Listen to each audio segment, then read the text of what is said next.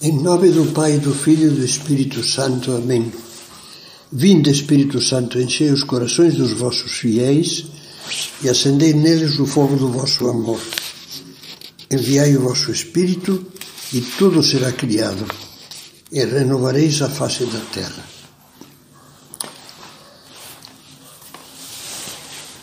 Como todas as meditações desta série, vamos começar com um texto da Bíblia que fala do coração, desta vez da segunda carta aos Coríntios de São Paulo.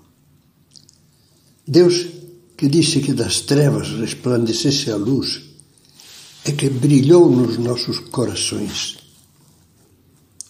E com uma visão humilde da realidade acrescenta: trazemos, porém, esse tesouro em vasos de barro. Acabamos de meditar na, na meditação anterior sobre o tesouro do coração, uma imensa riqueza que Deus nos deu de dons naturais e sobrenaturais. Agora nos convém pensar que o nosso coração, receptor desses dons, é frágil como um vaso de barro, submetido como está à sua própria fraqueza e a toda série de tentações. Por isso é fácil que se quebre se não cuidarmos bem dele. O primeiro cuidado consiste em fortalecer o coração. Eu tive um bom e querido amigo já falecido que era excelente pintor de afrescos em igrejas, escultor e, nas últimas vezes em que o vi, ceramista artístico. Mostrou-me mostrou o seu forno de cerâmica e as peças que extraía dele e me explicou como conseguia, passando pelo forno, a consistência forte do barro e mostrou-me a técnica que usava antes de introduzir a argila no forno para revestir a peça de esmaltes. Algumas dessas cerâmicas produzi produzidas em altas temperaturas são muito resistentes e dificilmente se quebram. Isso me parece uma boa imagem do que precisamos fazer para fortalecer o vaso de barro do nosso coração, da nossa alma. Ter uma vida espiritual que, como uma fornalha da graça divina, torne sólido o nosso amor e as nossas virtudes. Uma vida de sacramentos, de oração, de sacrifício, de trabalho, de amor e dedicação ao próximo essas são as chamas da graça de Deus, o forno, sem as quais não conseguimos nada de sólido na vida cristã. O corpo humano é de argila, dizia Dídimo de Alexandria.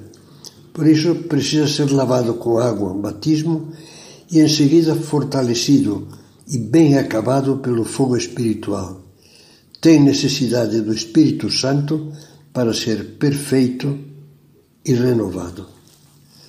Também na segunda carta aos Coríntios, São Paulo fala da firmeza com que realizavam o seu incrível apostolado e comenta: É por Cristo que temos tal confiança em Deus, não como se fôssemos dotados de uma capacidade que pudéssemos atribuir a nós mesmos, mas é de Deus que vem a nossa capacidade. Outra expressiva imagem sobre o nosso barro é de São José Maria Escrivá. Muitas vezes comentou que para sermos humildes é preciso que tenhamos consciência de que somos, como diz São Paulo, como um vaso de barro. E de que esse barro de moringa, ele dizia, pode se quebrar. Não exponhamos, portanto, a golpes e quedas, metendo-nos em tentações, deixando-nos deslizar insensivelmente por ladeiras perigosas metendo-nos em, em, em ocasiões de pecado.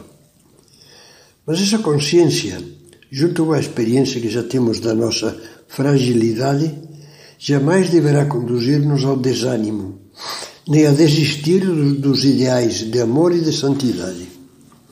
O nosso barro quebrado, mesmo quando se quebra, tem uma possibilidade única: refazer-se, para usar umas palavras da Bíblia, como argila nas mãos do oleiro, voltando para Deus pelo arrependimento e o propósito de lutar. na fornalha do amor de Deus, todos os dias, o nosso barro se pode refazer. Meditemos nessas palavras de São José Maria. Sentir-se barro recomposto é fonte contínua de alegria. Significa reconhecer-se pouca coisa diante de Deus, criança, filho. E há maior alegria cada quem sabendo que é pobre, pobre e fraco, se sabe também filho de Deus. Por que é que nós os homens nos entristecemos? Como diz São Paulo, se Deus é por nós, quem será contra nós? Digamos ainda com São José Maria, Senhor, na minha pobreza, na minha fragilidade, neste meu barro de vaso quebrado, Senhor, coloque-me uns grampos, e com a minha dor e o teu perdão serei mais forte e mais agradável do que antes.